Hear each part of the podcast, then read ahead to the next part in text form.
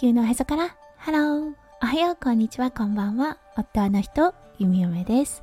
このラジオはオーストラリア在住。20年となったゆみよめがオーストラリアのこと育児のことそしてパートナーシップについてマクロからマイクロまで幅広くお話しするラジオです。今日もこのラジオに遊びに来てくださってありがとうございます。今日は10月26日木曜日ですね。皆さんどんな木曜日の午後お過ごしでしょうか？はいゆみよめが住んでいるオーストラリアですね。昨日の夜からもう大雨となっています。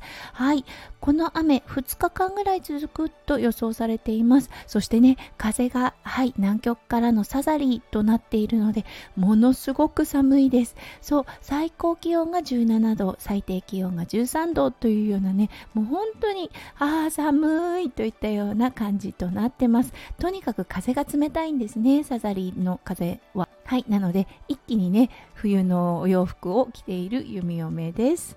はいそれでは最初のコーナーネイティブってどう話す？今日の Aussie English。今日のワードは mess。です。はい、この MESS。はい、あの、散らかってるという意味があります。ただね、これ、感情でも表せます。はい、もうね、感情がぐちゃぐちゃしている状態。もう本当に怒りだったり、悲しみだったり、うん、強い感情が入り混じってる時ですね。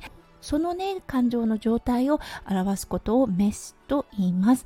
はい。息子くんに当てるとね、He was a mess というような感じで言うと、本当昨日の配信ではないですが、メルトダウンを起こしているというような状態になります。どうしてもね、こう成長過程において、こういうね、感情の衝突っていうものはあると思います。はい。なのでね、ああ、成長してるんだなと、そう、弓嫁のね、心に余裕がある時は考えれるなと思います。そう、やはり人間なのでね、いろんな感情があるよなと思います。はい。それでは今日のテーマに移りましょう。今日のテーマは食文化変わったよなオーストラリアです。それでは今日も元気に弓嫁ラジオをスタートします。はい。ほんとね、弓嫁が最初にオーストラリアに来た時ですね。弓嫁が15歳の時なので、本当昔なのですが、そう、食べ物がね、まずかったという記憶があります。すごくね、衝撃的だったのが、はい、あの、サンドイッチバーというのがあって、そこでね、オーダーしたアボカドサンドイッチ。はい。ただのアボカドペーストだった。何も味付けがされていない。ただアボカドが潰されていて、それがパンの間に挟まっていて、はい。それがこう、いわゆる、あの、アボカドサンドイッチだったことにものすごく衝撃を受けました。今、アボカドサンドイッチっていうものを、はい、オーダーしたらどんな感じで出てくるかなって思った時に、まずね、パンの種類が違うと思います。昔はね、本当に柔らかい四角い食パンだったのですが、今はね、ターキッシュブレッドであったり、サワードーであったり、そう、ちょっとこう個性的な味のするパンであったり、酸っぱい感じのパン、そう。そしてもちもちしたパンとかが選べます。はい。そしてアボカドですね。これもおそらく下処理がされている形になると思います。例えばね、レモンで味を締めてあったり、少しね、クミン等を加えて、ちょっとスパイスが効いていたりであったりとか、そしてね、ちゃんとこう、塩、胡椒の味付けがされているもの。はい、そう、そして上にはね、オリーブオイル等がかかっているような気がします。はい、大きく違うなって思うんですね。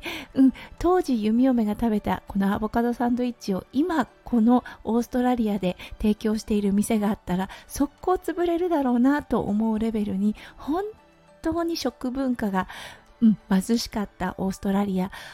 21に帰ってきた時ですね。あ結構変わったって思ったんです。そう中華料理であったりタイ料理当時少しだけありました。ただね、今のようにカジュアルなタイ料理ではなくって、少しね、高級な雰囲気のタイ料理屋さんっていうのがありました。はい、これ日本食においてもそうです。今のようにね、回転寿司があるということもなく、あとは寿司ロールが買えるということもなかったんですが日本食タイ料理等に関しては少し高級なレストランというようなはいあの感じで捉えられていたと思います。だけどねあったんですよね。2回目に来た時は。はいそして現在です。もうね本当にたくさんの国のお料理が食べられるこのオーストラリア。